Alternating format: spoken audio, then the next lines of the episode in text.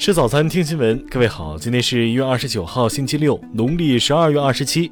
新阳在上海问候您，早安。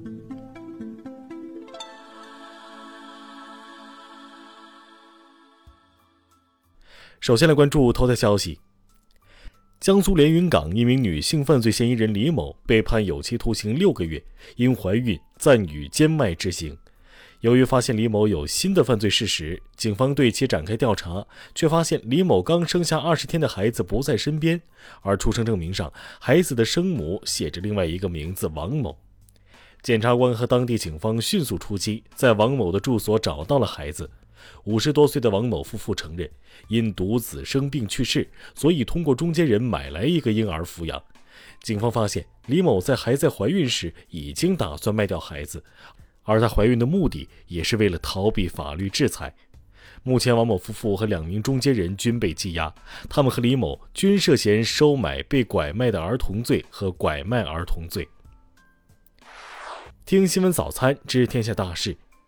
国家卫健委昨天通报，二十七号本土新增确诊病例三十九例，其中浙江十六例，均在杭州市；黑龙江九例。天津市座谈通报。新增本土病例四例，本轮疫情累计报告三百六十六例，治愈出院二百三十二人。杭州市商务局昨天表示，猪肉、粮食等可保证供应一个月以上，建议市民不要过度囤货。昨天，国务院新闻办公室发布我国第五部航天白皮书。未来五年将深化载人登月方案论证，研制新一代载人飞船，夯实载人探索开发地月空间基础。香港特区政府公布，从香港国安法生效起，香港警方已共拘捕一百六十二人，其中超过一百人已被检控。山东省青岛市中级人民法院昨天公开宣判中央巡视组原副组长董红受贿一案。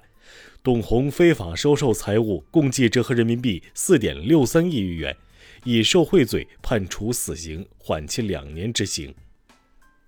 美国联邦通信委员会以国家安全为由，发布命令撤销中国联通公司在美二幺四电信运营牌照。商务部新闻发言人对此表示，美方此举严重背离市场化原则，破坏正常的国际经贸秩序，中方对此坚决反对。中国消费者协会昨天发布数据，去年共受理消费者投诉一百零四万件，为消费者挽回经济损失十五亿元，家用电子电器类投诉量居首位。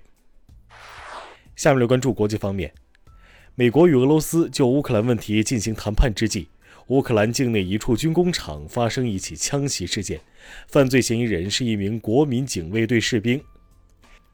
他开枪扫射，致使五人死亡，五人受伤。二十六号，俄罗斯、乌克兰以及德国和法国的外交代表举行八小时会谈，几国均同意无条件维持停火承诺。预计下一轮会谈将于两周后在柏林举行。当地时间二十七号起，英国正式取消大部分防疫限制，室内不再要求戴口罩，政府也不再要求人们居家办公。据朝中社报道，朝鲜国防科学院于二十五号和二十七号分别进行了远程巡航导弹系统试射和地对地战术导弹威力试射。报道称，导弹成功试射的结果得到了高度评价。昨天，意大利总统选举第五轮投票结束，仍然无人达到五百零五票的当选最低票数。北京时间今天将进行第六轮投票。昨天，印度陆军一架飞机在起飞后不久坠毁在田野里，飞机上有两名实习飞行员。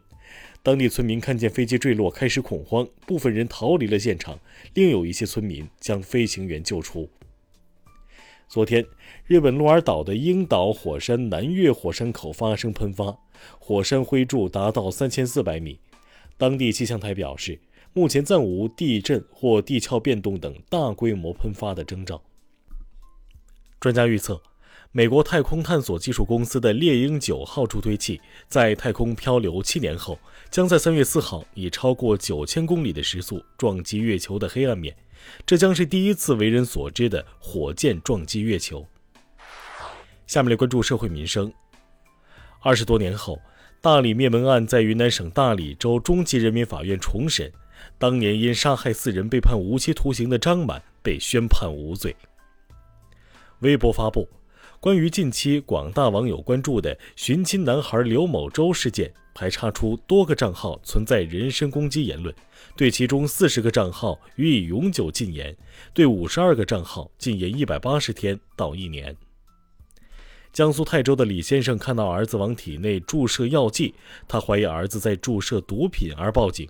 经查，小李注射的是违禁增肌药品。警方顺藤摸瓜，起获了一条生产销售违禁药品的黑色产业链，抓获五名犯罪嫌疑人。去年底，有网友举报，在四川省盐亭县一加油站加了一百六十一升汽油，而它的油箱容量仅一百二十升。昨天，四川省市场监管局通报，没收经营者违法所得三十点零三万元，并处罚款零点二万元。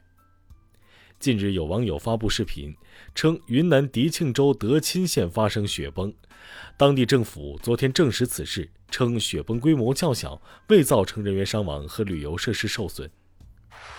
下面来关注文化体育。在世预赛十二强赛中，越南客场零比四不敌澳大利亚，遭遇七连败，提前出局。越南媒体表示，面对中国有机会拿分，并要全力冲击十二强赛首胜。昨天，NBA 官宣全明星西部首发阵容，票王詹姆斯领衔，库里、维金斯、约基奇、莫兰特入选。中国广播电视社会组织联合会向全国广播电视播音员主持人发出倡议：自觉抵制名利诱惑和低俗媚俗庸俗，不搞有偿新闻和虚假新闻；自觉抵制高片酬、拜金主义和奢靡之风。由中央网信办主办的网络中国节春节主题活动上线。多家网站、网络平台将推出节目，阐释中华优秀传统文化蕴含的价值体系、人文精神、道德理念。以上就是今天新闻早餐的全部内容，咱们明天不见不散。